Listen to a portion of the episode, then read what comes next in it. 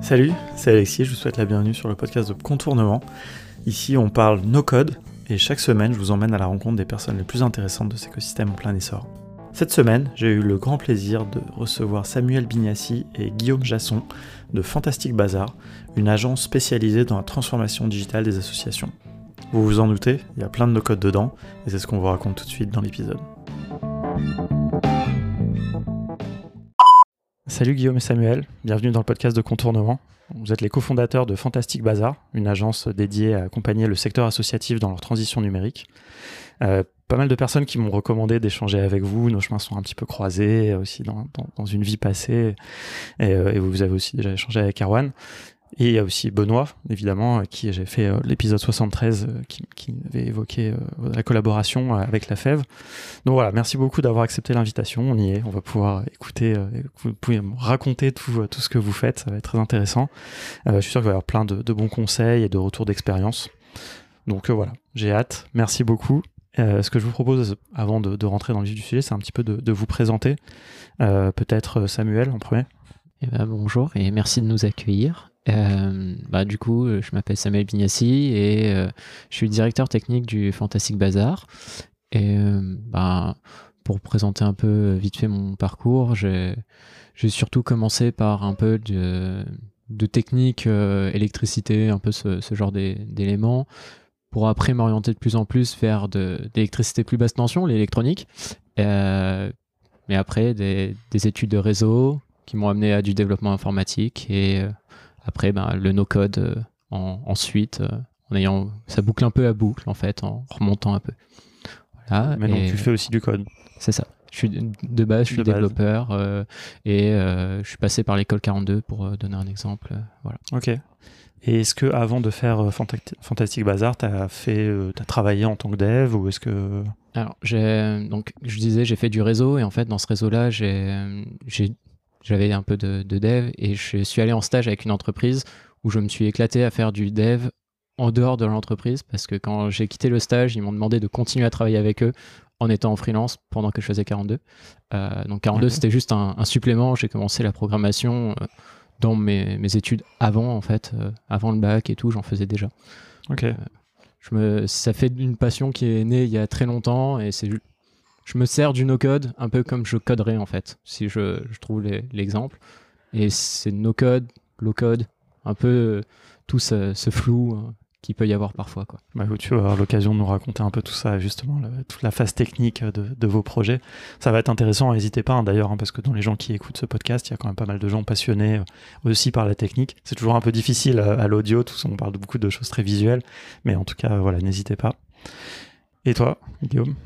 Euh, salut, merci de nous accueillir. Euh, ouais, donc moi je suis Guillaume Jasson. Euh, je suis un des cofondateurs du Fantastic Bazar avec Samuel. On, je suis plus sur la partie product, créa, design, conseil tout simplement. mon parcours, il a rien à voir à la base avec l'informatique puisque j'ai fait des études de droit. il se trouve que un été où j'ai j'avais rien de prévu spécialement, j'ai un pote qui était qui avait appris à faire des sites internet sous Drupal, Drupal 5 ou 6 à l'époque. Euh, et, je me suis mis à. On a passé l'été ensemble et il m'a montré HTML, euh, CSS, Drupal et compagnie. Et après, je faisais des petites. Euh, pendant, pendant le reste de mes études de droit, à droite à gauche, je travaillais avec lui sur des sites où je faisais de l'intégration, quoi, grosso modo. et j'ai gardé ce lien avec l'informatique. Je lisais Corben.info à fond. Et donc, cette culture web informatique me plaisait énormément. Et, euh, et, euh, et, en plus, de toute façon, il y a beaucoup de similitudes entre le droit et l'informatique. Je passe les détails, mais euh, vrai, c'est les mêmes mécaniques. C'est pas du tout la même culture, donc il y a un, gap entre les deux, mais en fait, ça, ça mobilise les mêmes mécaniques mentales. Et qu'est-ce que je veux dire? Et je finis mes études de droit, mais j'ai pas envie d'être juriste, avocat ou quoi. Et je me dis, et j'ai fait du droit constitutionnel sur l'exercice de la citoyenneté, en gros. Euh, beaucoup étudié les États-Unis, l'Angleterre et tout. Et un truc qui était très frappant, c'est qu'aux États-Unis, on est citoyen parce qu'on a accès aux données. Euh, euh, et, c'était très naissant en France. Aux États-Unis, c'est depuis les années 50 que, en fait, exercer la citoyenneté, c'est pouvoir accéder aux données pour pouvoir partager la critique de l'action gouvernementale ou l'action des États, etc. Et en France, c'est pas du tout la même chose. mais depuis les années 2000, c'est vachement à la mode, pas, pas juste à la mode cool, mais L'État se dit, OK, il faut qu'on donne accès aux données, etc. D'où l'open data, Mm. État Lab et compagnie. Moi, je me dis, OK, je vais faire mon background de droit, mon background euh, informatique et je vais postuler, quoi. Je vais aller à la CNIL, je vais aller à l'État Lab, je vais Mm. machin, etc. Évidemment, porte fermée partout, etc. Euh, et en parallèle, je rencontre euh, deux, trois, je commence à discuter avec des gens pour, pour faire un réseau, pour avoir un job, quoi, on va dire, et des gens qui me parlent de sites comme Ads for Change, euh, pas Ads for Change, Job for Change et compagnie. Sense, c'était pas encore très développé à l'époque. Mhm. Et, euh, et je me dis, bon, vas-y, euh, je continue à postuler à ces trucs-là, mais en parallèle, je regarde euh, ce qui se fait pour avoir, je sais pas, du sens ou un impact. J'étais un peu dans un truc ouvert, quoi. Je me retrouve incubé, je me retrouve dans une startup de Make Sense qui s'appelle Les Talents d'Alphonse, qui est encore active aujourd'hui, et qui venait de commencer leur incubation. Je passe six mois là-bas. C'était un peu comme un, au final un stage de fin d'MBA, tu vois, de reconversion euh, en école de commerce. Et, euh, et là, en fait, euh, je, je refais, je fais la refonte de leur site sur WordPress. Donc j'apprends à utiliser WordPress. Et on commence à utiliser Airtable. On est en 2016 là. Et il y a JC, notre ancien associé, enfin celui à qui on a repris la boîte, en fait, on pourra en parler, euh, qui, nous avait, qui nous a embauché en fait à la base et qui à un moment voulait arrêter entre l'entrepreneuriat et qui nous a filé euh, sa boîte qu'on a transformée en Fantastic Bazar. JC du coup à l'époque était euh, un des mentors de Make Sense et nous accompagnait sur la stratégie, euh, on va dire, entrepreneuriale. Mhm. Donc tous les canons, Lean Startup, MVP, Design Thinking et compagnie. Et aussi sur la stratégie digitale parce que lui aussi, euh, développeur depuis que je crois qu'il faisait un- il avait fait un site sur Warcraft 3 euh, quand il était au collège Ok. et euh, et en même temps il a un background de designer parce qu'il a fait une école de graphisme. Donc il avait monté une agence euh, de com où il était euh, inté mais il est pas intégrateur il est pas que inté tu vois il fait du PHP et compagnie donc un peu multicasquette. Il est aujourd'hui head of product de Make Sense. Euh, c'est notamment lui qui, qui a, qui a monté euh, Jobs for Make Sense qui est le qui le met à jour etc euh, et donc voilà, Euh, je le rencontre, euh, ça se passe super bien, on s'entend vachement bien. Donc là, moi, je construis toute la base de données des talents d'Alphonse avec Airtable. Le no-code est encore très peu connu en France, naissant. Il n'a pas ce Mm. mot-là, en fait, je crois. Ouais, Euh, clair. euh, moi, on m'a demandé si je faisais du no-code, j'en faisais depuis deux ans, mais je savais pas que j'en faisais, tu vois. Et, euh, et après, du coup, bah, JC commence à avoir trop de taf. Il m'embauche parce qu'on s'entendait super bien, etc. Après, on commence à avoir trop de taf, donc on a embauché Sam. Et, et, puis, et puis en 2018, euh, et donc ce qu'on faisait à ce moment-là, c'était on accompagnait les entrepreneurs et, principalement sociaux, asso euh, ESS, euh, dans leur early stage. Donc on les aidait en fait, à concevoir leur MVP et on leur mettait du no-code dans les mains, quoi, tout simplement. On faisait aussi de la prestation en parallèle et il y avait, c'était aussi la mode de toutes les agences d'innovation avec tous les programmes Mhm. d'intra, les programmes de design thinking, euh, les formations, etc. Et JC et moi, on était vachement mobilisés. Euh, J'ai fait énormément de formations euh, au Lean Startup, au Design Thinking, dans des programmes d'intra pour des gros comptes, euh, en marque blanche un peu vis-à-vis de- d'agences assez connues, genre Numa, Make Sense, School Lab, euh, euh, euh, Willa, qui était l'incubateur Mm. aussi, an- anciennement Paris Pionnière, et, et d'autres. Euh, et euh, donc ça marchait plutôt bien. Euh, on avait du dev, un peu machin. C'était pas très structuré, c'est-à-dire qu'on n'avait pas non plus une activité commerciale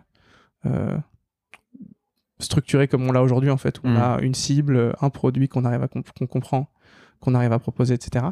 Mais on avait un réseau qui fonctionnait et tout. Et, euh, et euh, j'enchaîne direct hein, sur le Fantastic Bazar, mais du coup, euh, courant 2018, euh, donc un an et demi après, non, même pas, toi, tu arrives en septembre 2017. C'est ça. Et euh, donc, euh, même pas un an après, après son arrivée, JC nous dit Moi, les gars, ça fait 10 ans que je suis entrepreneur. J'en ai, j'en ai un peu marre, en fait, euh, je vous fais le bébé. Donc, nous, on dit Ok, on garde le savoir-faire et on, on réoriente sur, ce sur les missions qu'on préfère faire en termes d'impact, c'est en fait à quoi on sert, et aussi en termes de, de gens avec qui on travaille, de- Mm. quel, quel type de prestat, enfin quel en- environnement, univers psychologique c'est de travailler pour une- un grand compte, une start-up ou une asso. Et donc du coup, on, ref- on refocalise tout sur les assos, on change de nom, c'est là où on sort le Fantastic Bazar, de positionnement, et puis euh, rouler jeunesse quoi. Et, euh, et c'est comme ça qu'est né en septembre 2018 euh, le Fantastic Bazar, euh, des solutions associatives où en gros on mêle, on Ouais, mêle euh, compétences euh, produits, euh, product management et compagnie, et euh, compétences techniques euh, avec Sam quoi on va dire. Et donc la cible, c'est vraiment uniquement ou quasiment uniquement le milieu associatif, le SS au sens large. Ouais, alors c'est euh, effectivement c'est le milieu associatif uniquement. Euh, on a eu une période de transition où, tu vois, pendant. En gros, tu mets, tu, tu mets pas ta boîte en danger gratuitement. Donc, en gros, le temps qu'en fait, on, on transitionne vers du pl- plein assaut. On a encore fait des, moi j'ai encore fait des missions d'innovation. On avait des prestats pour des boîtes qui étaient pas des plutôt ESS Mhm. que, que des assos, etc. Mais l'année dernière, euh, sauf un pote, je crois, euh, Charles là, de Sequoia Eco Tournage, je recommande d'aller voir. C'est une boîte qui aide les tournages de films et de pubs à, à être euh, plus écolo. Ok. Euh, et euh, donc Charles, qui est un bon pote à moi à la base, euh, qu'on accompagne, mais sinon, du coup, 98% de notre CA de l'année dernière, c'est du CA associatif. Donc, ouais, exclusivement asso. C'est pas gravé dans la roche, il n'est pas impossible que des fois on travaille pour une asso qui a une coopérative ou, et qu'en fait ça le fasse, mais ouais, ouais, c'est dans notre discours, dans tout ce qu'on fait, c'est que l'asso. Et, et voilà. Et un peu de parapublic aussi, euh, avec le, le fonds de dotation. Ouais. euh, Alors, on travaille avec le fonds de dotation des JO 2024. Ok. euh, qui, ont, qui conçoit en fait, on a travaillé à la, co- à la co-conception du programme d'accompagnement des lauréats. Et ce qui fait qu'en fait, on a, on a le, les, les- en fait, on travaille pour un fonds de dotation qui, lui, a pour rôle d'accompagner les assos. Donc là, on s'y retrouve. Euh, pareil, là, on va travailler, je pense, en indirect pour des assos, euh, pour une agence qui, euh, je dis pas les noms parce que c'est pas encore fait, mais une agence de com classique qui organise euh, des, euh, des bootcamps pour accompagner les assos. Donc là, on estime qu'on s'y retrouve aussi, quoi. Même si Ok. c'est pas les assos qui nous payent directement. Euh, voilà. Après, on est en train de réfléchir à potentiellement, évidemment, effectivement, euh, ouvrir un peu sur le public, euh, sur les personnes publiques. Donc, euh, puisque le fonds de dotation est une bonne expérience, mais on va rester sur euh, de l'associatif pur, quoi. Je pense pendant un moment. Est-ce qu'il y a des enjeux, de, des difficultés ou des bons côtés aussi peut-être au fait de travailler que avec des assos? Est-ce que, enfin tu vois, moi j'imagine en termes de budget, de... mais c'est peut-être aussi un peu une pré- préconception, enfin un préjugé quoi. Ouais.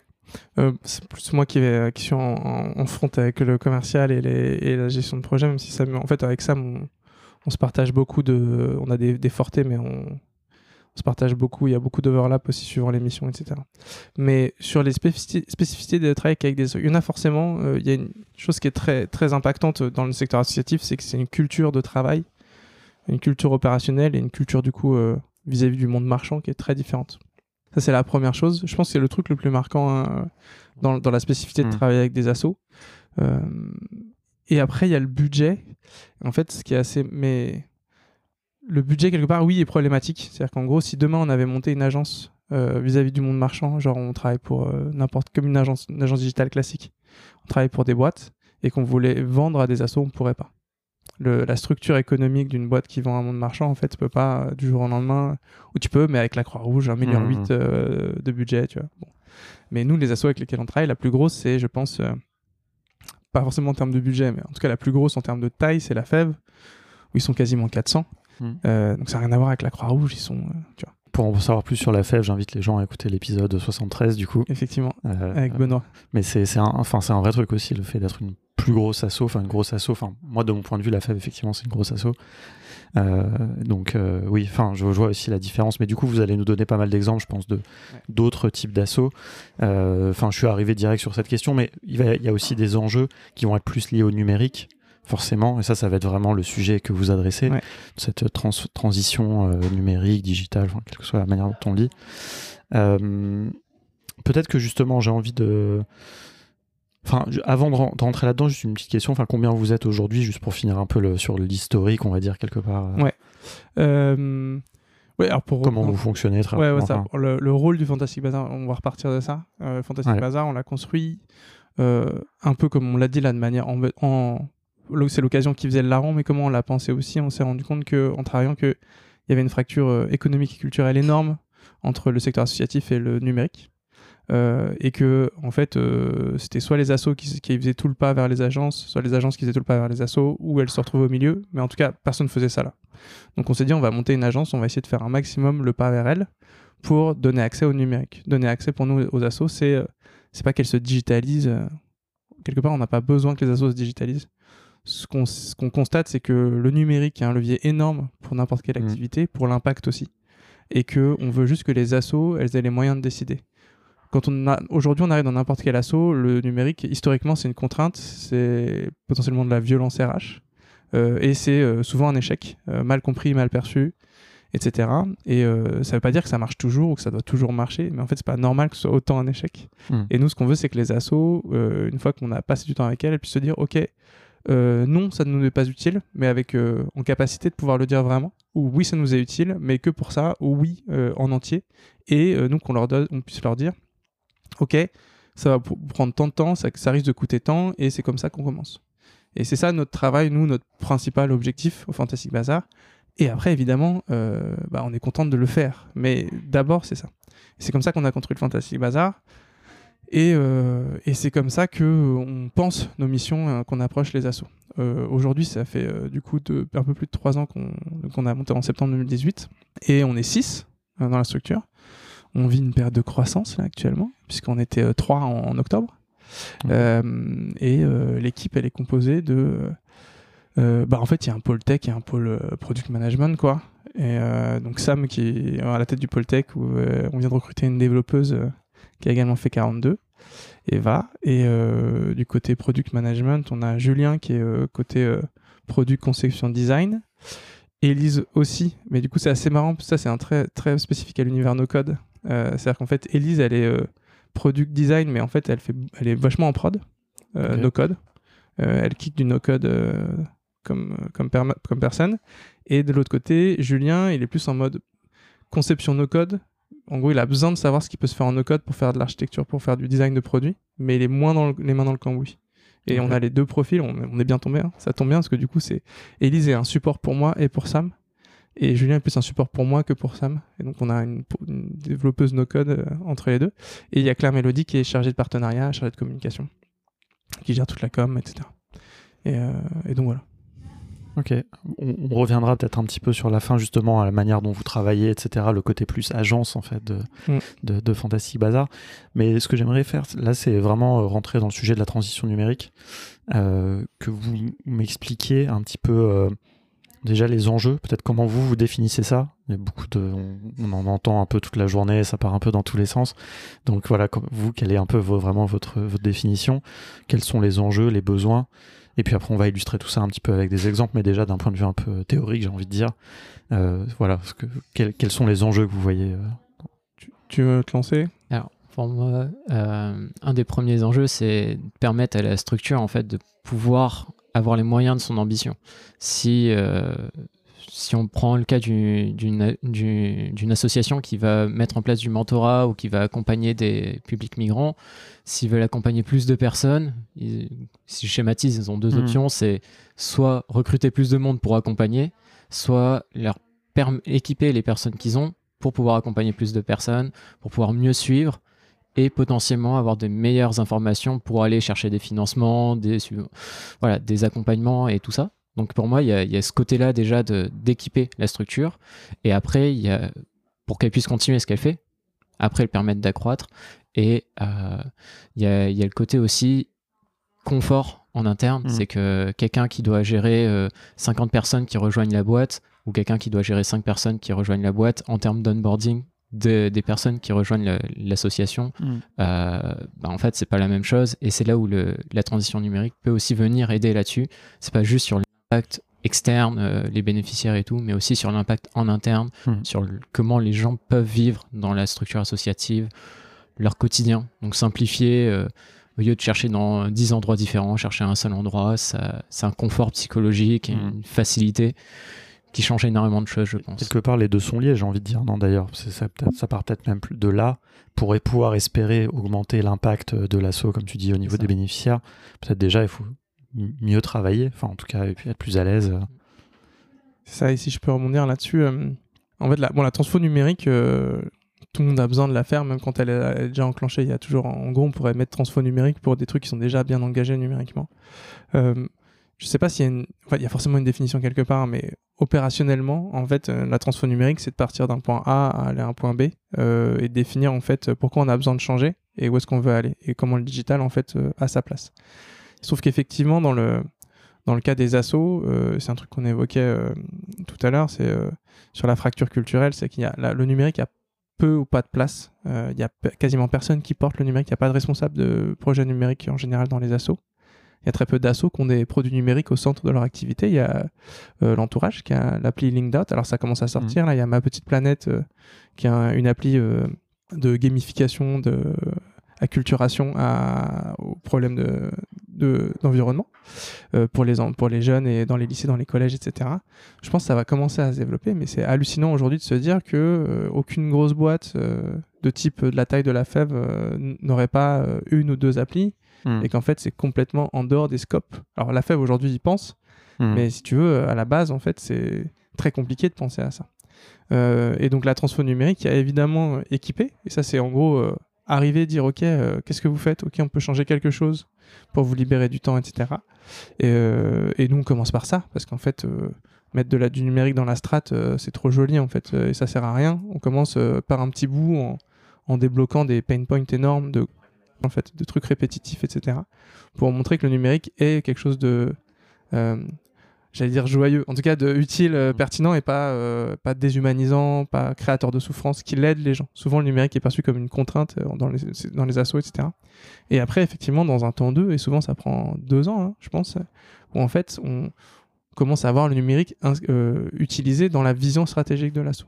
Et là, il y a je dirais que là, on a quand même, là, on a le sentiment qu'on a fait passer l'assaut en cap. C'est-à-dire qu'en fait, quand elle arrive, quand elle dit, OK, on veut aller là, et qu'elle anticipe la place du numérique dedans. Là, il y a vraiment un truc, on s'est dit, OK, il y a une transfo numérique, puisque euh, nous, on estime que vraiment, il y a un problème de culture digitale énorme et que dès que la culture, elle est intégrée, et bah après, euh, euh, l'assaut, elle a les moyens de ses compétences. Ça revient à notre, mmh. notre point de départ qui est on veut qu'elle puisse choisir. si dans les discussions stratégiques, elle nous appelle, elle nous dit, ouais, comment est-ce qu'on pourrait aller vers là avec le numérique? On dit, ou alors qu'ils le font par eux-mêmes on se dit que déjà, il y a une première transfo hmm. qui, a, été faite. C'est un peu l'écueil de commencer par la solution, quoi, avant d'essayer de cerner le problème et, puis laisser les gens faire la recommandation de la solution. C'est quand le client vient direct avec la solution euh, qu'il veut mettre en place. Quoi. Et euh, là-dessus, un, élément qui est, qui je trouve est intéressant sur cette transformation, c'est qu'il y a aussi le Fantastic Programme qu'on a lancé qui, qui permet aussi de cette acculturation. là, comme il est, il est en partenariat, c'est pas que des associations, mais c'est une acculturation réellement au digital et ça permet de, que les, les, les, différentes structures, que ce soit associatives ou impact, qui sont passées par là, avaient généralement une meilleure culture digitale à la fin du Fantastic Programme au sens large. Donc que ce soit euh, mieux choisir un outil ou mieux aborder une problématique comme on va faire notre site ou quoi, euh, que quand ils sont arrivés. Et derrière, de pouvoir interagir plus facilement avec des agences digitales ou euh, du mécénat de compétences ou d'autres sujets autour du digital. Tu veux expliquer plus précisément ce que c'est? C'est qu'un c'est un programme que vous faites avec les canaux, hein, c'est ça? C'est un, programme euh, qu'on fait en partenariat avec les canaux où en fait pendant six semaines on se, euh, on se retrouve régulièrement avec euh, la structure et, lors duquel on va lui expliquer bah, comment elle peut faire pour résoudre telle ou telle problématique grâce, on se sert énormément du no-code dans ces cas-là pour expliquer que grâce au digital tu peux avoir un impact simple sans aller trop loin en fait. Et souvent on prend un point de départ qui est un besoin de la structure, donc euh, on va définir un besoin, on va construire un petit produit, un petit, voilà, ça dépend de, la structure, mais on va construire un produit et on va essayer d'amener au bout, ou en tout cas que la personne soit suffisamment lancée pour être capable de continuer elle toute seule derrière. On disparaît pas totalement, mais euh, que qu'elle soit le plus autonome possible quoi. Donc euh, une des structures avec qui j'ai travaillé, avec qui je me suis bien entendu et que ça avait été super sympathique, c'est euh, Eticado, avec qui euh, bah, en fait ça a été un succès et euh, derrière ils s'en servent encore, ils nous ont recontacté. voilà, ça change beaucoup de choses et ils, ont réussi à avoir des, des, financements, des aides et tout ça qui ont été super intéressantes en fait. Oui, c'est ça, le Fantasy Programme, c'est un accompagnement de six semaines, deux heures par semaine, où en gros on construit de manière générale hein, le premier système d'information, Airtable, automatisation, dans une, pour une structure en early stage, on va dire c'est une caricature parce que y a un peu toutes les promos sont pas comme ça mm. mais euh, et on fait, on fait quatre par an et, euh, et euh, le but c'est effectivement qu'ils aient leur premier SI MVP on va dire mais d'outils métiers très souvent on fait très peu de tu vois on fait pas de glide ou quoi on fait beaucoup Airtable Automne Integromat machin. Et ou Zapier et à la fin en fait le but c'est que quand ils sortent ils ont la capacité d'encaisser une croissance une première croissance et la capacité de changer ce qui a été construit donc c'est de la construction formation et nous, en deux heures par semaine, euh, c'est de la formation action. En fait, on débug leur truc, et on leur dit la semaine prochaine, il faut que vous ayez fait ça. c'est un peu, j'imagine ce que vous faites aussi, hein. mais euh, en gros, là, ils arrivent la semaine d'après, ils ont testé de faire des automes, ça marche pas, on les débloque et on avance la semaine d'après, quoi. Et euh, Fantasy Programme, effectivement, euh, euh, il a un impact sur l'outil, mais en fait, euh, on, ce qu'on se rend compte aussi, c'est que euh, il forme à la mentalité digitale ce que c'est qu'une donnée, une variable euh, et cause-conséquence quand tu fais des mécaniques. Et ce qui fait que c'est des gens qui sont beaucoup mieux armés en fait pour penser leur, leur projet euh, et pour même discuter avec des agences, les appeler au bon moment, savoir ce qu'elles peuvent mobiliser quoi. Ce qui est un des grands enjeux effectivement dans la transfo digitale telle que nous on la conçoit quoi. Absolument. Et de toute façon, on sait bien qu'on peut pas tout faire soi-même. Et on le voit de toute façon, enfin en tout cas peut-être un peu plus dans l'univers des startups, tous ces gens qui se forment euh, au wagon par exemple. C'est pas forcément pour devenir dev, mais pour avoir au moins la capacité de travailler avec des devs pour lancer leur startup, etc. Quoi. Et ce truc-là, bon là c'est le cas un peu le plus extrême, et puis il faut avoir les moyens et le temps et tout. Mais effectivement, faire un peu soi-même, découvrir les outils, être sensibilisé à ces ce vocabulaire, hein, même comme tu dis, hein, de variables, de machin, ça va t'aider au moins, même si tu vas pas faire toi, à travailler mieux avec, avec des gens. Donc c'est très important. Non, c'est, Et euh, par la pratique, c'est bien quoi. C'est un classique dans les incubateurs, euh, les gens qui lancent des, des startups en ayant fait le wagon, ça, c'est en capacitant de fou quoi. Euh, Ça permet de débloquer plein de choses tout seul en autonomie, d'aller vite. Mm. Donc non, c'est sûr. Et c'est un peu ouais à notre niveau, ce qu'on, à notre niveau. hein. Essayer de partager ça. 6 avec- fois 2 heures, c'est pas non plus. Ouais. bien sûr, bah, le wagon, 9 semaines. l'avantage euh, du 15 no-code. jours, ouais. Si, on pourrait pas, on- ce serait même pas un début si on devait apprendre à coder. Et là, on peut leur, on leur fait des bases, euh, des bases de données euh, Ouais. D'un point de vue pédagogique, très honnêtement, moi je, je pense, enfin là je vais dire un truc, euh, ça n'engage que moi, hein, mais je pense très sincèrement que les gens qui veulent découvrir le numérique, qui veulent avoir la capacité de travailler, bah, il ferait mieux de se former bien aux outils no-code que de faire le wagon, très franchement. Même si le wagon c'est une super formation et tout, hein, je vais pas du tout critiquer. Mais par contre, au niveau des enjeux, à mon sens, hein, après vous pouvez me dire ce que vous en pensez, mais si tu maîtrises bien Airtable, bien, tu vois, bah, tu as compris comment fonctionne une base de données relationnelle, Mm. aussi bien, peut-être mieux, mais je veux ça, ça m'engage que moi, que si tu as fait euh, du code et du MySQL avec du Ruby on Rails, où tu as énormément de trucs qui te viennent en même temps. Très franchement, enfin, moi j'ai travaillé à Simplon, j'ai bien vu les, les, élèves qui sortaient des formations, même après six mois, hein, ça dure euh, Simplon. C'est pas hyper bien acquis, quoi. Je veux dire, franchement, parce que c'est compliqué. MySQL, c'est compliqué de gérer un serveur de base de données. Et ça, c'est qu'un bout de toute la stack que tu dois, tu dois maîtriser, quoi. Je vais, je vais commencer après ça, me- parce que moi, je suis dans le. Je pense que je suis. Moi, j'ai pas les moyens de. Je suis pas développeur, donc euh, je peux pas parler des limites de, tout ça, mais je, je suis assez d'accord. C'est-à-dire qu'en fait, euh, euh, les, en fait, les, les outils no-code aujourd'hui sont très aboutis, permettent de faire des choses euh, extraordinairement poussées. C'est-à-dire qu'on n'a pas besoin aujourd'hui d'être développeur pour faire des. Si tu montes ton projet, etc. Si as, par contre, si tu as des contraintes clients, tu vas, tu vas te prendre des murs. C'est notre problème d'ailleurs. Ouais. Enfin, c'est notre contrainte à nous. On pourra en parler. Pourquoi on fait pas vraiment du no-code, mais du low-code C'est qu'en fait, euh, si tu construis ton outil et que tu acceptes les contraintes des no-code et que tu tournes autour, parce qu'en fait, de toute façon, c'est toi qui gères les, le début et la fin, la qualité des livrables, faut go no-code et il n'y a, y a pas de souci. Deuxièmement, sur ce que tu dis, c'est évident. C'est-à-dire qu'en fait, Airtable est une base de données relationnelle poussée que tu configures. Quand tu dois apprendre à coder en même temps que tu apprends à interagir avec une base, en fait, tu perds énormément de temps. En, fait, en Ouais. gros, tu as toute la partie technique de ce que c'est que de coder du MySQL euh, qui te prend déjà un temps fou, alors qu'en fait, Airtable, tout ça t'enlève et t'es déjà dans le dans l'après, dans la technique n'est plus un problème et je suis en train de la faire vivre et de voir comment elle vit. Donc c'est pour moi effectivement évident. Après, c'est pas du code, je sais pas ce que t'en penses toi Sam, mais... Après, juste pour préciser, hein, je parle vraiment sur le côté pédagogique. hein. Ouais, et Enfin, pédagogique, le- l'enjeu- ouais. le- Ouais, non, la- on n'apprend pas à coder une base euh, MySQL on- quand on apprend Airtable, c'est clair. Et euh, mais d'un point de vue pédagogique, c'est pour moi c'est une que ça évidence. sens- ouais. en tout Ah cas, ouais, ça sensibilise énormément. Quoi. Ouais, ouais. Je- Samuel, peut-être. Et avoir la vision produit aussi, ce qui manque beaucoup aux, développeurs. Ah, ça, alors là, on est, on Vas-y. est bien d'accord. Ouais, je, suis- je suis aligné avec ce que disait Guillaume, et surtout côté produit aussi, c'est beaucoup ce qui manque euh, sur, sur le côté technique. En fait, souvent on voit qu'un un côté et pas forcément l'ensemble. Mais sur la question de- des bases de données, par exemple, si on prend le, le cas d'Airtable, oui, ça, c'est clair sur le côté pédagogique, ça apprend à, à faire des liens, vraiment le côté relationnel, de pouvoir séparer les choses. C'est ce que tout le monde bug dessus au départ. C'est normal, hein, c'est pas instinctif, c'est pas naturel pour tout le monde. Mais je vois aussi quand même des, des limites, c'est que quand j'arrive sur une base de données, par exemple, Airtable, j'arrive à remarquer à peu près le profil de la personne qui l'a fait euh, à l'origine, parce qu'en fait, il y a, il y a des manières de faire où en fait, euh, on voit que c'est un peu ce, ce petit détail qui manque qui fait qu'à un moment donné, Bien on sûr. atteint des plafonds de verre. Et du coup, ça, ça acculture.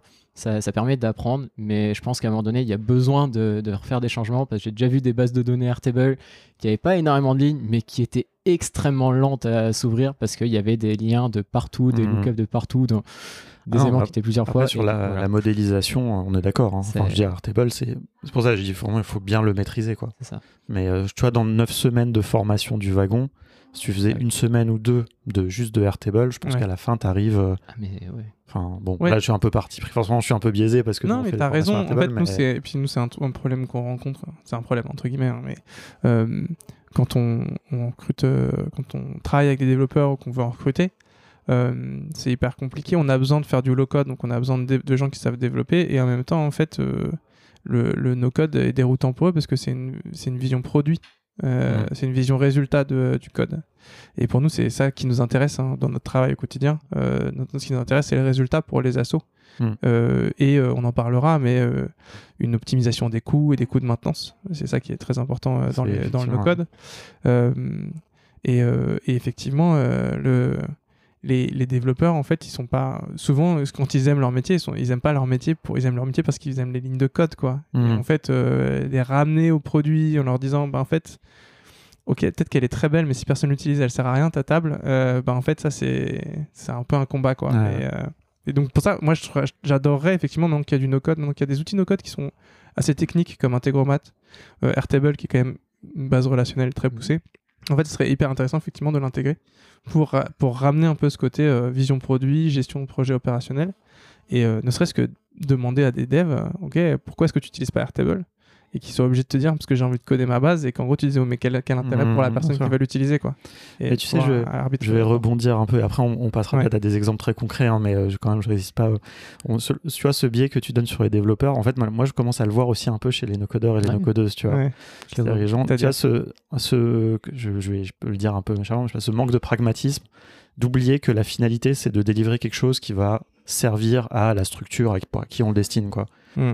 Et les gens commencent à faire des des notions avec des Airtable embed dedans et des choses comme ça euh, compliquées où tu vois qui manquent de pragmatisme tu vois mais, mais parce que on a envie de jouer parce que tout Ouais. c'est il y a ce côté un petit peu jeu aussi mais que les développeurs ont avec le code tu vois les développeurs ils veulent utiliser toujours le dernier framework à la mode ils veulent tu vois et les, les no-codeurs il y a un petit peu ce truc de ah oui bah tiens on a vu qu'on pouvait inté- intégrer Integromat et Tally et Notion et machin Ouais. et dire non mais en fait tout ça tu peux le faire direct dans, dans Airtable quoi tu vois et puis on parle plus tu vois enfin Et, et c'est là, euh, c'est, je, je le vois aussi parce que bah, du coup, je, je traîne un peu sur les différentes communautés Mhm. no-code et tout ça. Bon, j'interagis pas forcément beaucoup, mais euh, je vois pas mal d'éléments passer et euh, je sais plus c'était qui, qui qui disait dans une de ses vidéos qui est no-codeur aussi, et qui, est, qui a fait pas mal de, de podcasts avec vous. Du moins, c'est pas des podcasts, c'était des, des vidéos, des, des webinaires et tout ça, euh, qui euh, disait bah, il faut pas oublier non plus que à la fin, il y, a- il y a quelque chose à faire et fais ton MVP. C'est Mm. pas parce que le no-code te permet de faire un peu tout et n'importe quoi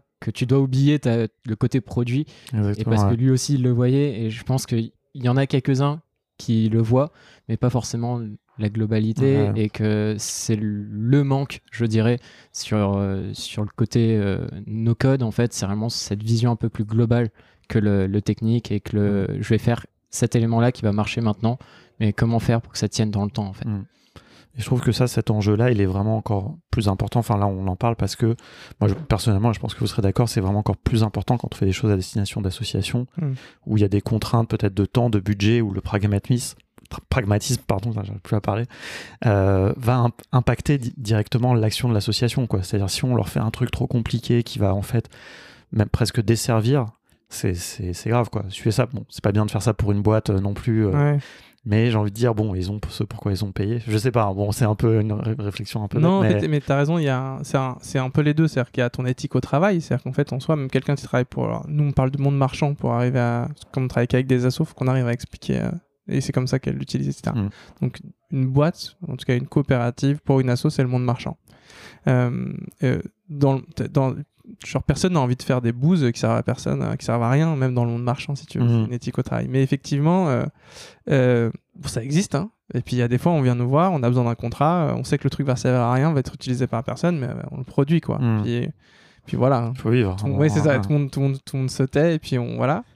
Euh, dans le secteur associatif, euh, euh, évidemment, nous c'est notre éthique au travail. Effectivement, moi j'étais formateur en design thinking euh, créa contenu, etc. Donc en fait, on a une approche design qui est très importante, euh, où on travaille main dans la main avec Sam, on s'est tous les deux acculturés à nos métiers, à nos méthodes, et on a construit un savoir-faire où moi je prends vachement en compte ses contraintes et lui a fait un pas vers l'approche design, le résultat qui a été toujours très important pour lui aussi. Donc ça fait partie de notre manière de travailler. Après, tu peux les perdre de vue. Hein. Tous les plein de designers qui à un moment font des trucs qui servent à personne. Mais donc dans notre éthique, on a ça. Mais effectivement, si tu reviens au secteur associatif euh, et au prestat qu'on fait, euh, évidemment qu'on a le droit de rater. Évidemment que des fois, en fait, on va rater. Mais euh, ouais, tu te dis que en fait, l'assaut, en fait, même les assos qui ont beaucoup d'argent, ils ont peu de budget à dépenser. Et c'est aussi pour ça qu'il y a beaucoup de déceptions avec le digital. C'est souvent ils ont dépensé beaucoup d'argent pour des sites internet mmh. qui leur sert pas à grand chose. Euh, mais qu'il devait, fallait bien qu'elles en aient un, tu vois. Mm. Et, euh, et, du coup, elles sont pas prêtes à remettre 30 000, 40 000 euros sur la table sans savoir à quoi ça va leur servir. Mm.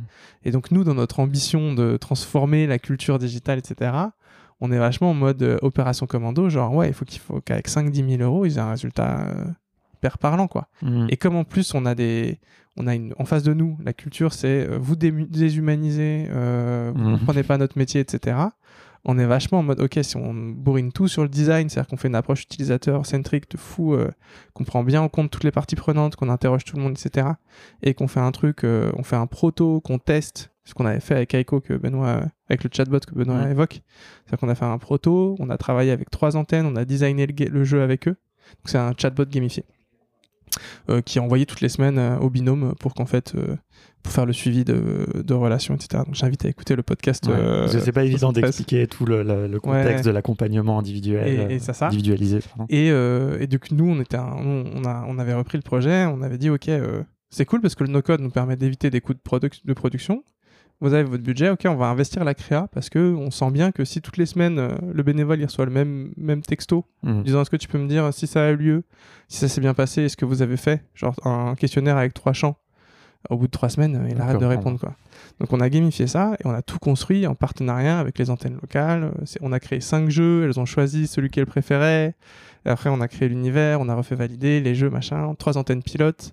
Euh, les antennes pilotes, bon, ça, comme ça, on, est direct sur l'opérationnel et les conseils. Pour les assos, la conduite du changement est très importante pour tout le monde, hein, mais les assos, vraiment, on investit beaucoup.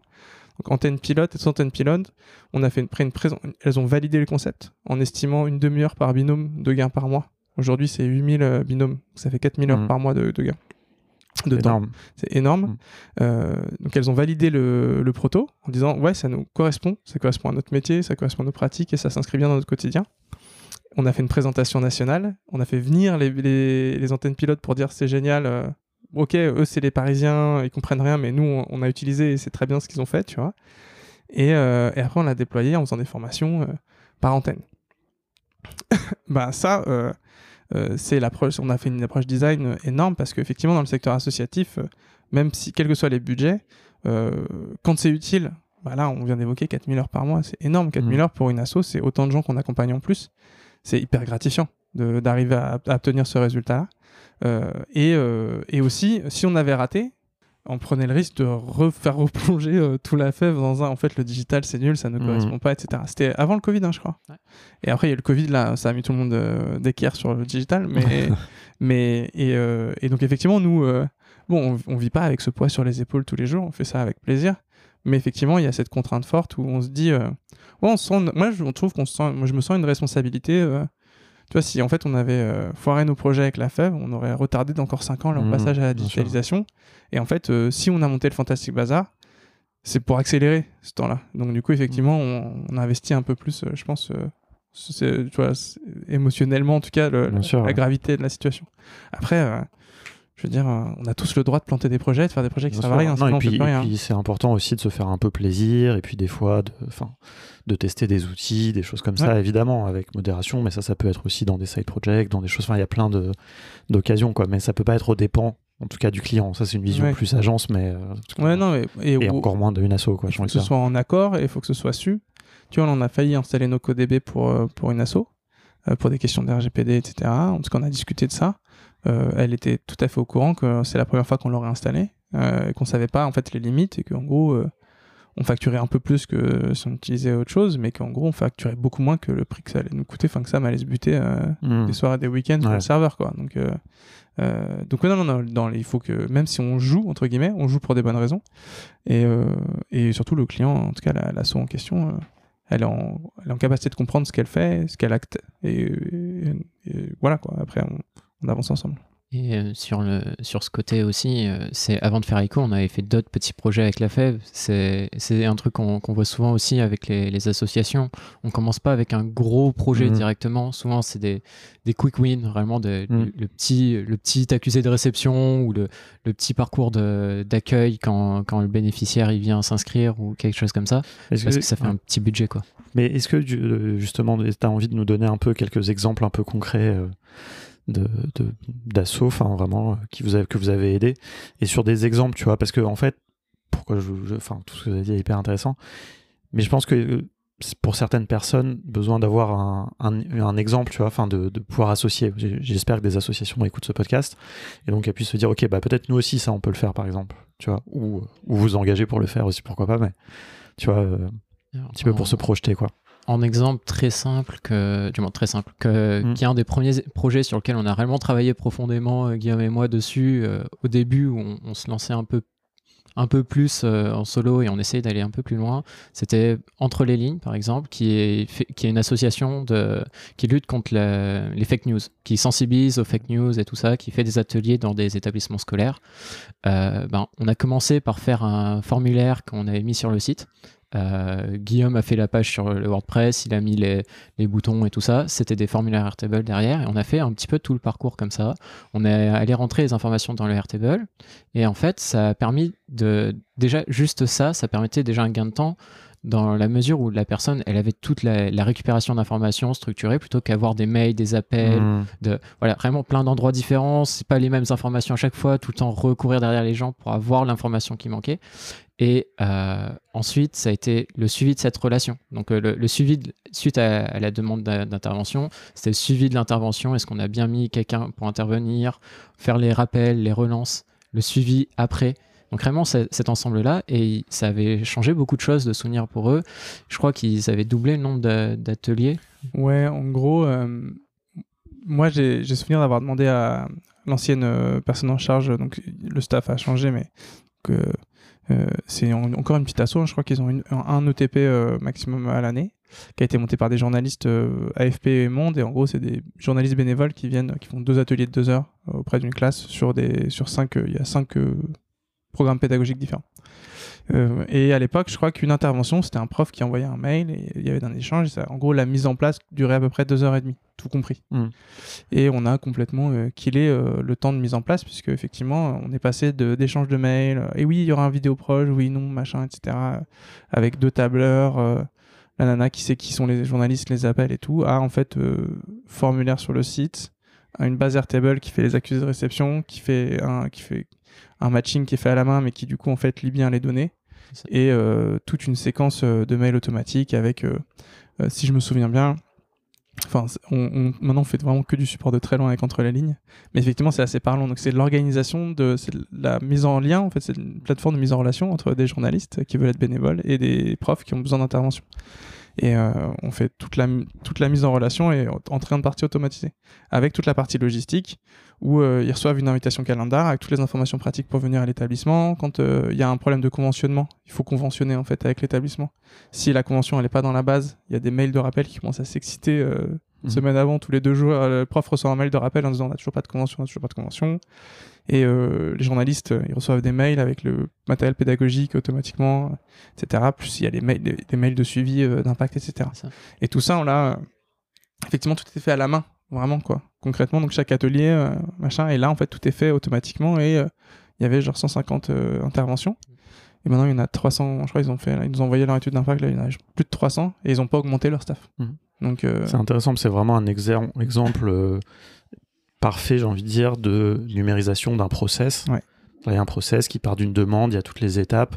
Et, et là, vous avez remplacé des actions humaines par de l'automatisation. et, Pour, euh, ouais. Et du coup, ce- cette action humaine, en fait, elle n'a pas été éliminée. C'est juste qu'en fait, euh, il y a Été- plus ouais. de temps à faire réellement le travail même de Mm. l'association, de relations, d'échanges. Et c'est juste, euh, on a déplacé le temps qui passait sur des tâches à faible valeur, on va dire, Mm. faible valeur pour l'association, vers des tâches avec plus de valeur.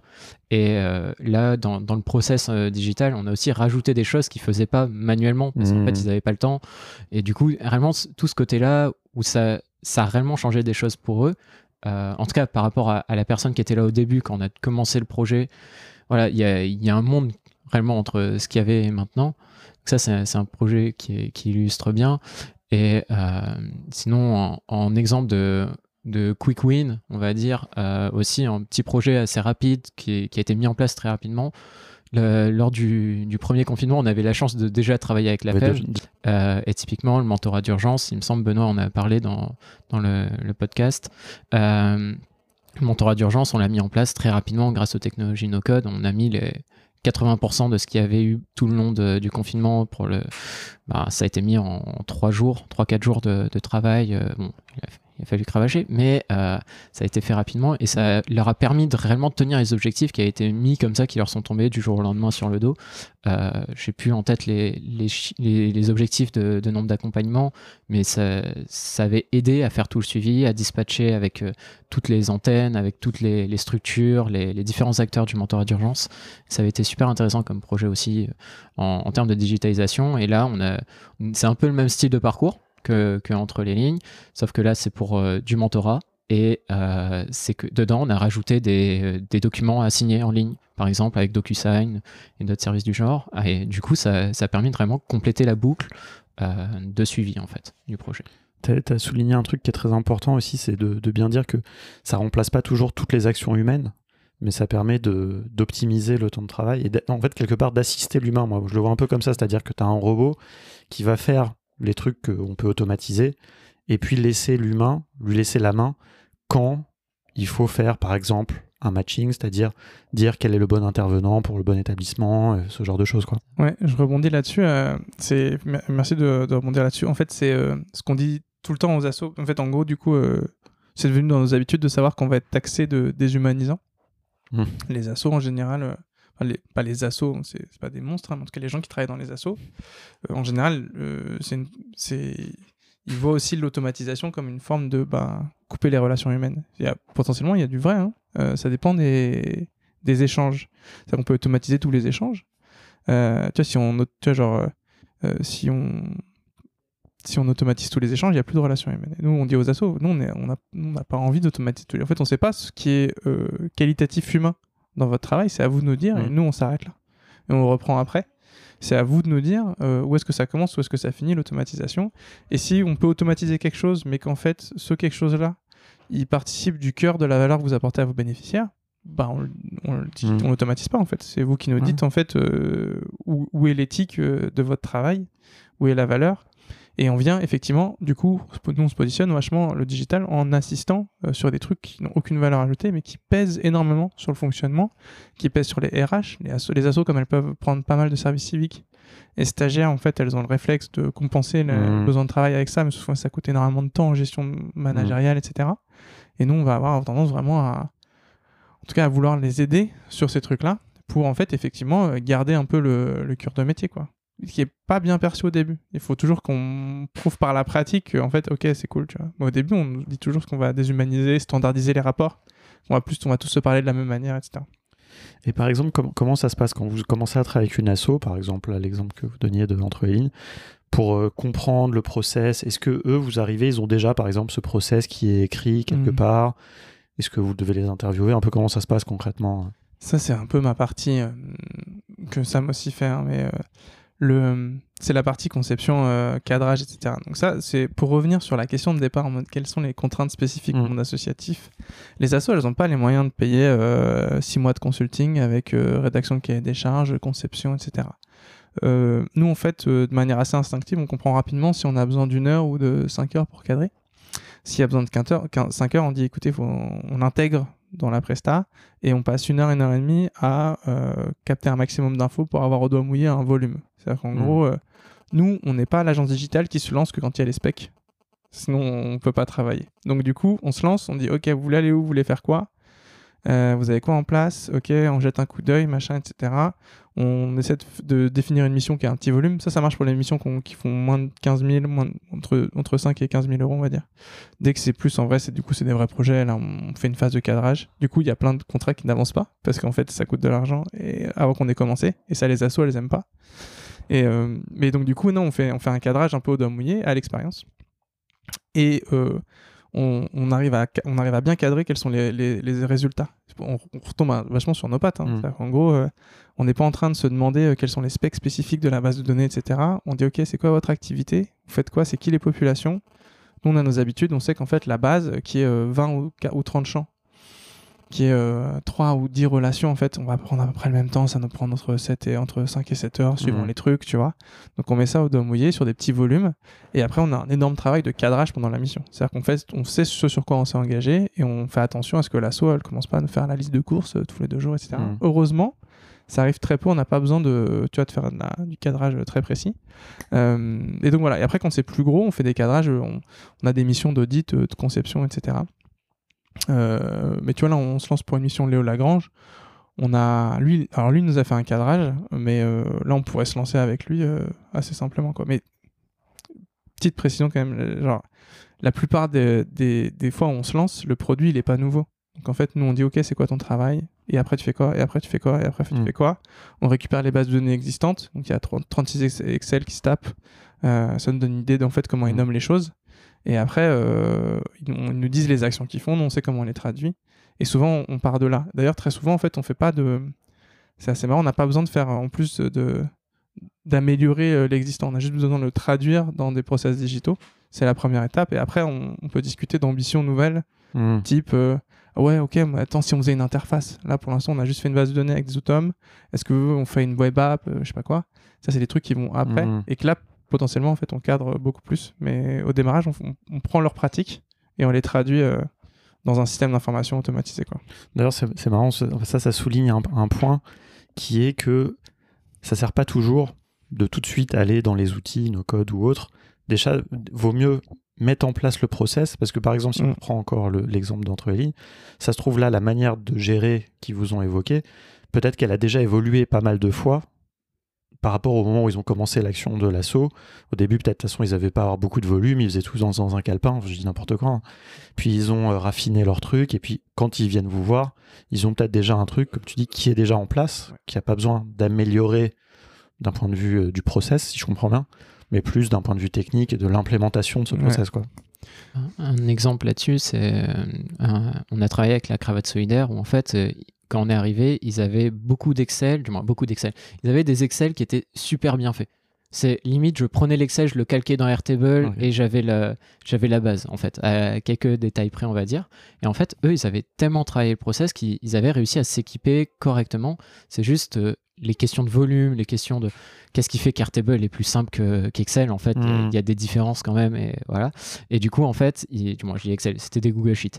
Mais euh, du coup, c'est des fois le process quand il est bien cadré, c'est c'est plus simple en fait. Mais des fois aussi quand c'est simple d'arriver sans avoir eu trop de process cadrés parce que euh, on a déjà eu le cas par exemple où il y a une association qui avait fait du qui avait fait appel à des, des mécénats ou d'autres personnes qui étaient venues travailler avec eux bénévolement pour faire des cahiers des charges.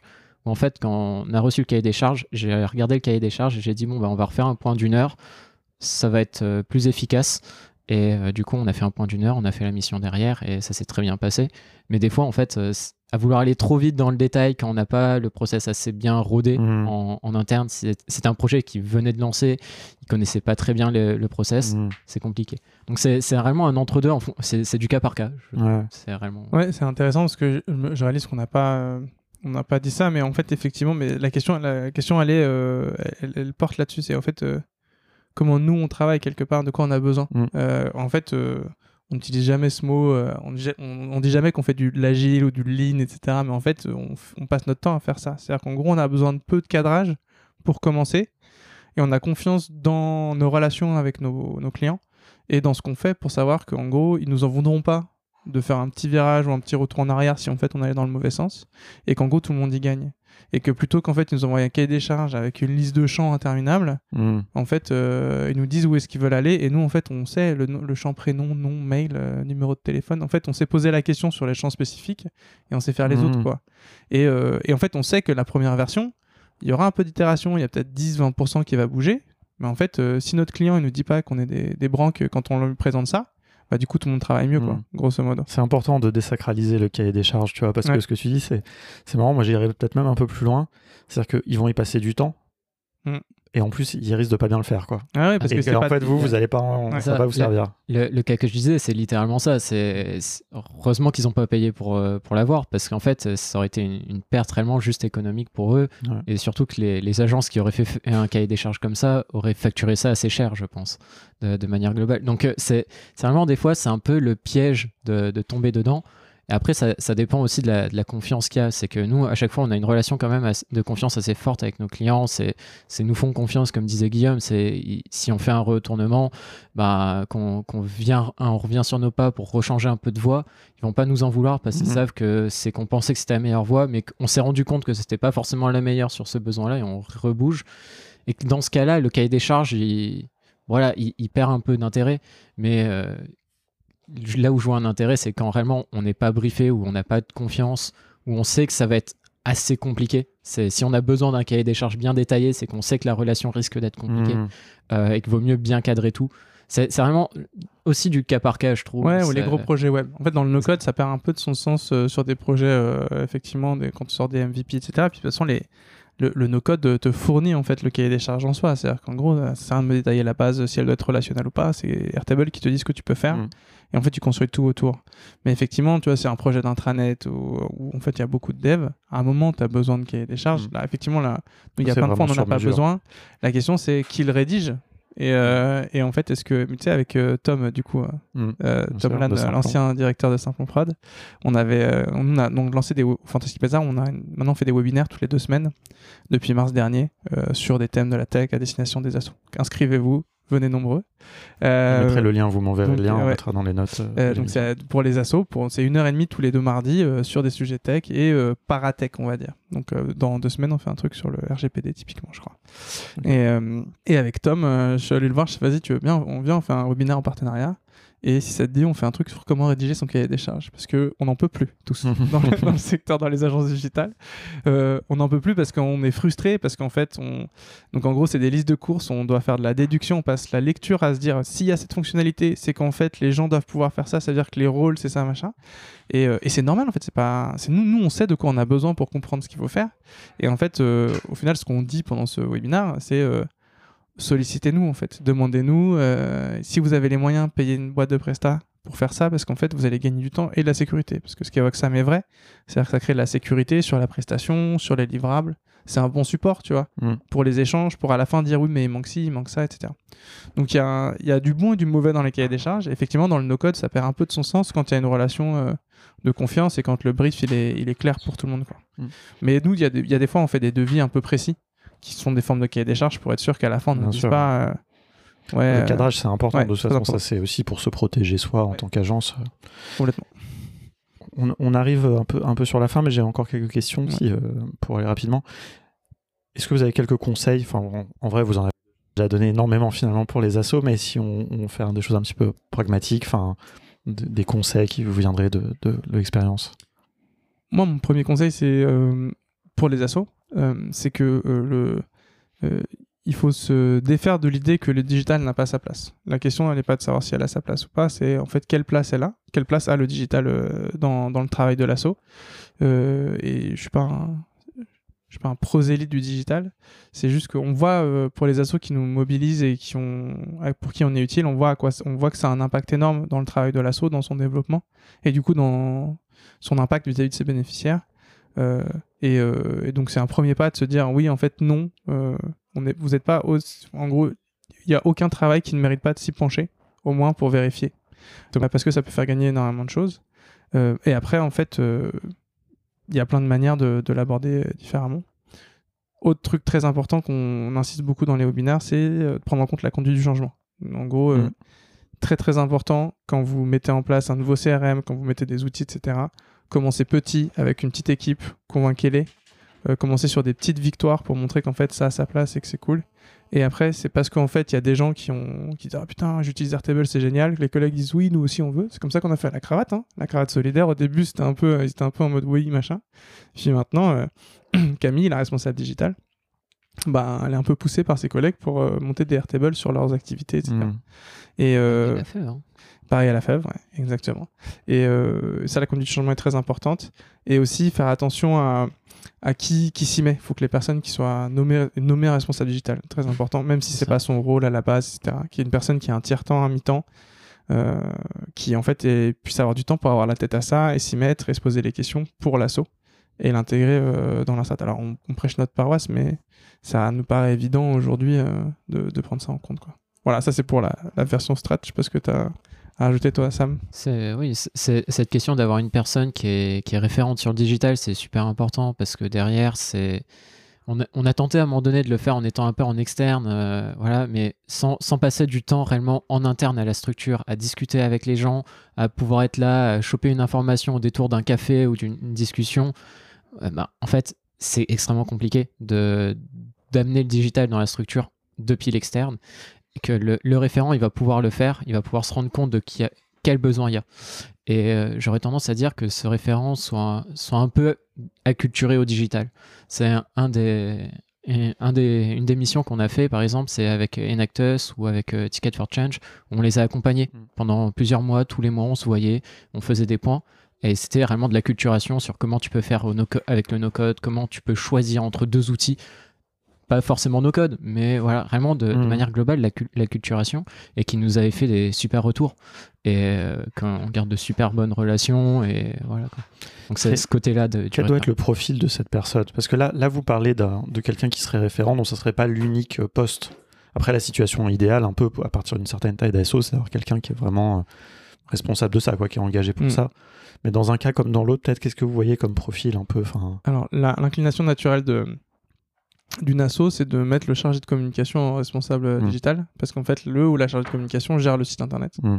Euh, avec ce, ce, ce problème qu'en fait, elle le gère d'un point de vue contenu et pas d'un point de vue tech, alors qu'un un ou une responsable digitale a- doit avoir une vision euh, tech, c'est-à-dire en fait, euh, comment dire, automatisation, données, variables, etc. Pas forcément un truc de fou, hein, mais juste avoir cette vision. Mm. Euh, moi, je dirais euh, le profil idéal. Et en plus, du coup, les... et alors si c'est pas ça, en plus, sinon ils vont faire monter en compétence quelqu'un qui en a envie, sans vérifier si en fait elle en a les compétences ou l'appétence. En gros, euh, avec le, bon ça vous devez le voir dans, dans vos formations contournement, mais il y a une partie de la population, elle est, elle a une appétence naturelle pour la tech et en fait, elle va comprendre Airtable comme ça. Mm. Tu lui dis une base de données relationnelle, tu lui mets un lookup.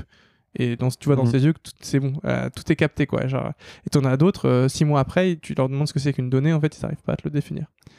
Ça, c'est comme ça. Euh, donc, en Mm. gros, si l'asso, elle mobilise, elle fait monter quelqu'un en compétence qui, en fait, au bout de six mois, ne sait pas ce que c'est qu'une donnée, c'est problématique parce que ça va pas bouger. Et pas non plus, elle va pas se réveiller. Juste, elle est pas faite pour ça, cette personne. Il faut faire qu'elle fasse autre chose. Mais les assos ont très peu de moyens de vérifier ça et vont se dire que n'importe qui peut devenir responsable digital, etc. Ce qui n'est pas totalement vrai. Maintenant, sur le profil, euh, nous, euh, on a tendance à penser que, euh, en tant que no-codeur, puis là, tombe bien, on est à contournement, on est plutôt low-codeur, mais en fait, on n'a pas besoin que la personne soit développeuse. Il y a besoin, par contre, qu'elle ait une vision euh, design produit. Et si elle peut apprendre à faire du no-code, avoir un côté vraiment product manager, en fait, le but, c'est qu'elle puisse construire des outils simples avec une approche design et qu'elle puisse interagir avec des agences qui ont des compétences euh, très poussées sur certains sujets euh, et qu'elle puisse du coup piloter ça. Euh, un exemple parfait, c'est Benoît. Alors Benoît, il est bien plus capable que ce que je viens de dire, mais en fait, il, a, il, est, il, est, sur, une- il est dans une asso, donc Benoît de la est dans Mhm. une asso où il a trop de travail pour faire ce que nous on fait pour lui. Par contre, il a les compétences pour nous piloter, arbitrer et porter en interne. Après, lui, il a vraiment un background quand même, Ouais, euh, bien sûr. tech, etc. Mais, Mais, euh, Et Il euh, n'y a pas besoin d'être aussi technique. Ce, profil-là n'a pas besoin d'être aussi technique. C'est euh, si on prend le, le cas de Camille de, de la Ouais. cravate solidaire, elle n'était pas du tout technique au départ. Euh, on a commencé par l'accompagner un peu et elle, elle est montée en compétence, mais elle avait le profil qui, hmm. elle avait un peu cette appétence et Ouais, il y a- une question d'état des d'esprit. ça. moi, je pense. Un peu ce truc de pas avoir peur de mettre les mains dedans, Ouais. de pas avoir peur de casser. Enfin, c'est difficile de faire réaliser aux gens qu'ils vont pas casser Internet si euh, ils se trompent euh, d'un champ, d'un type de champ dans Airtable, quoi. Les gens que ça, ça tétanise un peu. Ouais. Mhm. Et ça, trouver quelqu'un, et ça peut être dans n'importe quel. Ça, euh, dans n'importe quel métier, de toute façon, les gens qui, qui ont peur de, il faut, en fait, les gens qui ont peur de, de casser ce qu'ils vont faire avant de l'avoir testé, euh, souvent ils sont, ils sont, c'est très caricatural, hein. ils sont pas trompés de métier à ce point-là, mais en fait, c'est beaucoup plus compliqué pour eux que pour quelqu'un Mm. qui, en fait, euh, bon, vas-y, j'ai cassé un champ, c'est pas grave, tu vois. Et effectivement, faut avoir, euh, faut avoir, en fait, faut être super, faut être naturellement curieux. Le, le- c'est en fait euh, comme dans tous les métiers, hein, c'est un peu débile ce que je vais dire, mais en gros, le responsable digital qui, quand il commence à regarder Airtable, il se dit, waouh, c'est génial, il a envie de tester, et puis après on Mhm. lui montre un autre truc, etc. Euh, et qui a pas oublié son métier, qu'il faut qu'en fait il ait une pensée strat et qu'il faut qu'il aille voir euh, tel pôle, comprenne ses besoins et qu'il se dise ok attends est-ce que Airtable ça va pour eux? Ou est-ce qu'en fait non il faudrait si euh, machin etc. C'est c'est plus ce profil là quoi qui est curieux, qui peut mobiliser des, des externes et qui peut porter en fait une vision produit. Et du coup la curiosité te permet de comprendre ce que fait le no-code et en fait où, où sont ses limites et Mm. de- d'être un peu une éponge quoi et de te dire ok euh, et puis après, tu as ton directeur ou ta directrice qui dit écoute, euh, là, dans les six prochains mois, la prio, c'est ça, hop, on va product manager, quoi. Ton backlog Mhm. dans ta tête, euh, et puis euh, tu captes les besoins, tu définis, tu discutes avec les techs, avec les designers, euh, et voilà, quoi. Moi, je dirais vraiment côté product manager, et si en plus il y a des compétences no-code, c'est génial. Mais pour rebondir sur ce que tu disais, le no-codeur qui a juste envie de produire des, des produits, c'est pas son rôle, quoi. Hmm. Quand tu es chef de projet euh, Dans une asso, chargé, ouais, digital dans ouais. une structure, euh, sinon, tu es développeur no-code. quoi. Donc, un développeur no-code qui va en se disant Ouais, euh, je vais faire plein de produits dans mon Hmm. coin, ça marche pas. Il y a probablement pas la place, enfin, le, le temps et le- la nécessité dans Bah, l'assaut ça marche s'il a un Ah. chef de projet. Voilà, un chargé de. Ouais, c'est ah oui, pas- en fait, c'est son- la- c'est la- pas son rôle. ouais. quoi. La, Son la rôle. séparation, mais c'est un peu la même chose avec les développeurs. C'est un peu le, Ouais. l'écueil aussi. Les- les- pourquoi il y a des développeurs et des chefs de projet Mhm. Enfin, dans la structuration classique Ouais. d'une agence, c'est parce que ceux qui produisent ne peuvent pas être ceux qui sont au contact des clients. Quoi. Non. Enfin, C'est pas les mêmes, c'est pas les mêmes mentalités. En plus, ouais. C'est ça. On, on- on a, on a pas mal dépassé, mais j'ai quand même envie de vous poser une dernière question, juste un petit peu pour savoir plus comment vous, vous, vous travaillez. Faire un petit peu, euh, en quelques minutes, ce que vous avez envie de nous partager un peu sur vous. Je sais pas ce que vous automatisez dans l'agence. Le... Ah, pour nous? Ouais, pour vous, euh, un peu. Si vous, ça- si vous faites des choses, j'imagine que oui. Après, des Euh. fois, il y a les cordonniers mal chaussés. mais- Ouais, ouais, Ah ouais, c'est assez intéressant. On est assez match aussi, mais ça change là. Et un peu les outils que vous utilisez, Euh, du coup. euh. Toi, tu automatises. moi, je, nous, moi, je suis beaucoup sur le. Je suis en train d'automatiser le commercial, on est en train de structurer en fait la connaissance qu'on a de notre écosystème. C'est plus Claire Mélodie et moi hein, qui avons des automains, je crois.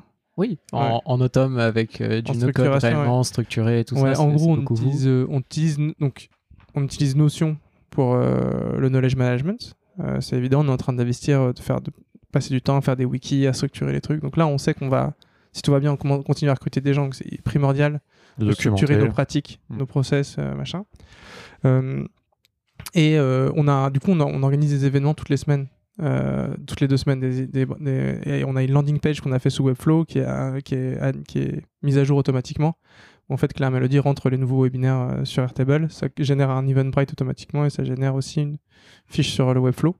On a une inscription, on a refondu un peu tous nos formulaires et en fait on injecte la donnée dans le Mailchimp qui est aujourd'hui notre base de données contact.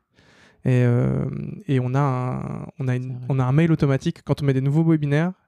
En gros, tous les jeudis, il y, a une- y y a automne qui vérifie s'il y a des nouveaux webi- webinaires. Si c'est le cas, tous les gens qui sont inscrits à la, à la mise à jour des webinaires, ils reçoivent un mail euh, sympa avec un, un screenshot du tableur Airtable en disant les nouveaux c'est ça, les anciens c'est ça.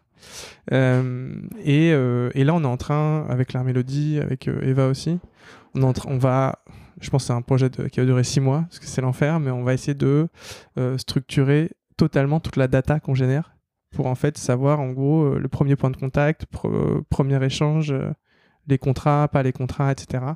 Savoir qui lit nos données, qui lit nos newsletters, etc. Et d'avoir, un, je pense là on va, ça va être un travail titanesque pour en fait structurer tout ça quoi. Et je suis en train de travailler à de l'automatisation sur LinkedIn là avec LinkedIn Helper. Euh, pour euh, un peu bourriner. euh, en gros, on- Prospection. ouais, euh, prospection, même ajout et puis après ils voient quand tu postes, tu dis ouais il y a un webinaire tel jour, venez, Mhm. voilà, genre euh, augmentation de la base euh, contact quoi. Et côté tech mon côté, ben, j'ai pas automatisé beaucoup de choses avec les outils no-code directement parce qu'au final, j'en avais pas trop besoin. La- c'est, je me suis, en fait, je me suis servi du, du no-code pour me faire des mini-outils pour automatiser des trucs ponctuellement. Par exemple, sortir tout- toutes les réponses de tous les typeforms d'un client pour pouvoir euh, restructurer ou ce genre de Mhm. choses. Mais c'est beaucoup en fait des petits outils que je me suis fait à côté. Euh, où le, le dernier en date, c'est un, un petit outil euh, qu'avec du Google Sheet pour, sortir des données de d'autres sheets et restructurer les choses en fait, pour refusionner, consolider, pour après mettre dans du Data Studio ou autre pour faire des, des analyses. Mais du coup, voilà, je suis pas allé très loin là-dessus parce que généralement, si j'ai des choses à automatiser, je vais le mettre dans le code. euh, si je veux un truc euh, qui soit réutilisable un peu par n'importe qui de la boîte, quand j'automatise ce genre de choses, euh, j'essaye de faire que ça nous serve. Vraiment comme le dev qui a pas envie de recommencer la même chose Bien sûr, 26 ouais. fois. Voilà, je me sers du no-code pour ça. Donc euh, quand c'est plus simple avec le no-code, je le fais avec le no-code. Donc typiquement, les typeforms, euh, c'était plus simple de passer par euh, Integromat pour euh, choper Bien tout sûr, ouais. que tout coder, mais à côté, ben, pour restructurer des données, c'était plus simple de faire un truc générique avec des Google Sheets qu'avec Integromat ou Mhm. Zapier. voilà, quoi. C'est un peu moi le moins équipé sur les automatisations. Non, mais après, c'est aussi. euh, J'imagine bien que plus concentré aussi sur la production et sur la réalisation pour les clients, etc., que les ops internes. Ouais. C'est le cas de- dans la plupart des startups et tout. C'est-à-dire qu'il y a des gens qui sont focus sur le produire et puis. euh, c'est un peu l'avantage du no-code, Ouais. d'ailleurs, c'est que les gens non techniques aussi dans le reste de, de la boîte ou de l'équipe peuvent euh, faire leurs propres automatisations sans solliciter la tech. Quoi. C'est ça. Mais- Après, c'est c'est aussi en train de changer parce que pendant longtemps, bah, j'étais tout seul sur la, la prod tech pure, on va dire. Euh, maintenant qu'il y a Eva, bah, petit à petit, j'ai j'ai un peu plus de temps, donc je peux un peu plus m'y mettre et aller voir un peu plus loin. Mais du coup, on trouve les équilibres. Là, on est en train aussi de voir pour euh, un CRM, pour bien se l'installer, bien le configurer, bien Ouais. le relier. En parlant de ça, j'ai ouais. Autumn Gollery euh, qui peuvent donner des idées. Euh, nous, les problèmes des factures, là, tu dois être dedans Ouais. aussi. Mhm. On attend tous la startup qui centralise toutes les factures de tous les outils, hein, euh, où on n'a pas besoin d'y aller, etc. Mais du coup, on a, on a fait une automa, une autom. Moi, j'ai un libellé facture, et si je mets, si je mets le, la facture que je reçois en PDF par mail, je Mhm. le mets dans le libellé, docs parser, création de, doc- de- dans le dossier automatique avec euh, nous, nos factures, on met le, le tarif, euh, la structure euh, et la date, quoi, un truc comme ça. Et en fait, le docs parser sort ça, crée la, la fiche automatiquement, etc. C'est un truc galerie. Et pareil, là, comme on a un CRM qu'on va commencer à utiliser, j'ai répété ça, où en fait, euh, maintenant, dans mon- sur Gmail, j'ai un libellé MailChimp où en fait, je mets le libellé, ça, ça ajoute automatiquement dans, la, dans ma base euh, MailChimp. Et j'ai un libellé aussi euh, commercial nouveau et upsale. Et ça me crée automatiquement une opportunité euh, et un contact euh, dans celle-ci. quoi. Ok. Donc, pour casser le fait que bah, celle-ci, il n'y a pas de- d'add-on euh, Chrome tu dans ton Gmail. Pour pouvoir, Ah, euh, ouais, pour ajouter directement Ah, voilà. les contacts exactement. dans ton CRM. ouais. Donc libellé Gmail, les gars, faut y aller. Gmail, il y a plein de choses avec les filtres, les libellés et tout. En Les- termes de productivité, c'est c'est Ouais. les, exceptionnel. les filtres qui te mettent des liblés automatiquement et là Ouais. t'as fioup, la, la voie est libre et euh, sur Gmail il y a aussi euh, le petit plus dans le, le nom du mail Ouais. euh, dans l'adresse mail donc l'adresse mail normale est juste avant le arrobase plus c'est ce que vous voulez et là ça, ça vous fait un mail un peu spécifique pour les filtres ça peut aider des fois quoi. Ouais, carrément. ouais. Ça sert aussi pour tester ces automatisations. Ouais. ouais, ça, ça peut être ouf. hyper Moi, pratique. je m'en sers beaucoup pour les tests dès que je dois créer plein de lignes de tests je fais test 1 test 2 Ouais. test 3 et c'est bon quoi. Pas mal. Euh, bah écoutez, merci beaucoup. Je vais pas vous prendre plus longtemps. On pourrait continuer des heures et on aura peut-être l'occasion. Euh, où est-ce qu'on peut vous suivre? Où est-ce que, est-ce que vous documentez un peu? Est-ce que vous publiez? Vous avez un blog? Euh Ouais, alors euh, donc on a notre site internet fantasticbazar.com, euh, fantastic QE, euh, donc souvent En français. on- ouais, en français, pas avec un C. On est assez actif sur LinkedIn, donc Claire Mélodie et moi, donc Claire Mélodie Dumont et Guillaume Jasson. Euh, et euh, donc on a des webinaires toutes les deux semaines, une newsletter, une newsletter qu'on envoie, euh, on en envoie une par mois, qui est assez assez fournie. Euh, c'est. Il y a de l'actu des assos, des appels à projets qu'on a, qu'on a trouvé, appels à subventions, etc. euh, et présentation d'un outil. Je crois que c'est tout. Euh, et on a créé, et Claire Melody écrit des articles sur LinkedIn, ce qui marche plus du tout. Apparemment, euh, LinkedIn s'en fout maintenant. Ah ouais, Donc du coup, on va commencer à, je pense, à les poster, à en écrire, à les poster sur notre site pour du référencement naturel. Donc probablement qu'on va avoir une activité un peu blog sur euh, comment choisir son CRM, euh, la politique RGPD, comment écrire une bonne newsletter. Puis on a déjà, on a ici des use cases. Je pense qu'on va commencer à, à faire un peu de la création de contenu comme ça. Donc voilà, et, euh, et donc on peut nous suivre là-dessus, quoi. Mais le mieux, c'est les webinaires. hein, où en gros, on fournit du contenu de qualité. euh.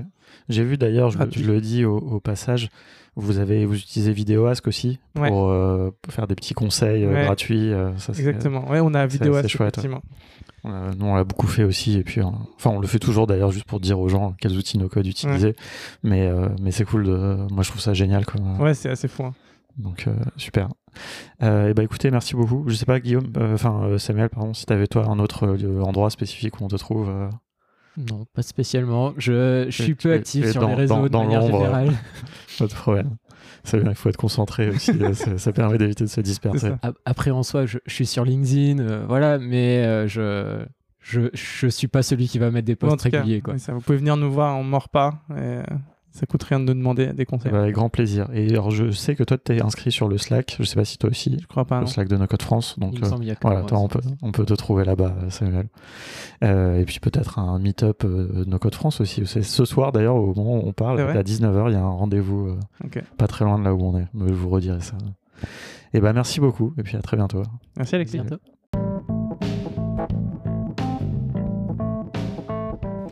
Merci beaucoup d'avoir écouté cet épisode jusqu'au bout. Franchement, ça fait euh, toujours aussi plaisir, épisode après épisode, de, voir qu'il y a des gens qui les, écoutent jusqu'au bout. Euh, voilà, moi j'ai beaucoup aimé encore une fois cette conversation. je suis désolé un petit peu s'il y avait un petit peu de bruit de fond. Euh, j'ai essayé un petit peu de mettre en œuvre mes compétences inexistantes d'ingénieur du son pour un petit peu rattraper ça. J'ai donné rendez-vous à, à, Guillaume et à Samuel dans un endroit qui était en fait bien plus bruyant que ce que j'avais prévu. Voilà, ça c'est l'inconvénient de plus avoir de bureau. Euh, mais néanmoins, j'espère quand même que c'était agréable parce que en plus Guillaume et Samuel avaient plein de choses hyper intéressantes à vous, à vous raconter, je trouve. En tout cas, moi ça m'a passionné. Euh, s'il y a des assos qui écoutent, bah, n'hésitez pas à les contacter. Franchement, euh, ils font un super job. N'hésitez pas aussi à regarder nos formations si vous voulez faire vous-même. Je penserais sincèrement d'ailleurs que c'est vraiment un bon combo de à la fois se faire accompagner et de suivre des formations. Voilà, on a nos formations à Airtable, à Zapier, à Integromat, aux API, à tout ça. Il y a plein plein de choses qui sont présentes, qui vont sortir. Et voilà, et euh, bah, si vous écoutez ce podcast euh, en, temps, en temps réel, c'est-à-dire là euh, le 9 mars au moment où il sort, ou à peu près un peu après, on s'apprête à sortir trois nouvelles formations. Voilà, je, balance ça un petit peu comme ça à la fin du podcast. Je commence un petit peu notre petit euh, teasing. La formation Integromat, vous l'attendez tous et toutes évidemment. La formation aux API, ça fait euh, des mois, voire des années que j'en parle. Je voulais absolument faire une formation aux API pour les débutants. Je suis en train de la finaliser au moment où je vous parle. Voilà, c'est j'ai mis beaucoup de, cœur là-dedans, j'espère que, ça vous plaira. Je pense très sincèrement que ça va aider de nombreuses personnes à s'emparer un peu de ce sujet. Et puis on a une troisième formation euh, qu'on a très très peu annoncée, donc je vous fais un petit peu la, primeur de ça pour les, fidèles qui écoutent le, podcast jusqu'au bout. Euh, c'est qu'on a une formation au process que l'on a co-créé avec Xavier, que vous connaissez évidemment de la communauté No Code. Vous pouvez écouter euh, l'épisode 76 pour faire sa connaissance. Voilà, c'est un consultant euh, en système d'information depuis longtemps, un no-codeur aussi expérimenté. Et on a décidé, un petit peu comme pour les API, eh bien, de vous euh, essayer d'embarquer tous les gens les plus novices d'entre vous sur la question des process, la modélisation de processus, plein de choses qui vous paraissent très abstraites, qui sont très fréquentes dans les grandes entreprises et qu'on a envie de vous amener euh, bah voilà, à vous, à tout le monde, à tous les, gens qui portent des projets dans des TPE, dans PME, dans des freelances, pour les gens aussi qui voudraient accompagner des TPE et des PME, un petit peu à l'image de ce que Samuel et, Guillaume font. Il y a besoin de process, il y a besoin, vous l'avez vu hein, dans l'épisode, hein, d'ailleurs ils évoquent ce sujet euh, plusieurs fois. Donc voilà, on a envie de vous accompagner là-dedans. Xavier a fait un super travail, on est en train de, finaliser aussi cette formation. Donc voilà, il y a du très lourd qui arrive chez le contournement. Je profite un petit peu de cette fin d'épisode pour vous, parler de ça. D'ailleurs, tout à l'heure j'ai dit intégromat, il faut dire make, hein, évidemment. Je suis sûr que vous avez été complètement outré de, m'entendre dire encore intégromat. Euh, voilà, écoutez, j'arrête là, hein, j'ai envie de, vous parler. J'ai pris un petit peu le goût de, faire des, épisodes en solo. En plus, euh, j'ai un nouveau micro grâce à Stan, que je, salue, qui n'écoute pas les épisodes jusqu'au bout, qui n'écoute pas les épisodes beaucoup d'ailleurs, il n'est pas très podcast, mais c'est pas grave, vous lui passerez le bonjour de ma part, vous lui direz que j'ai dit ça.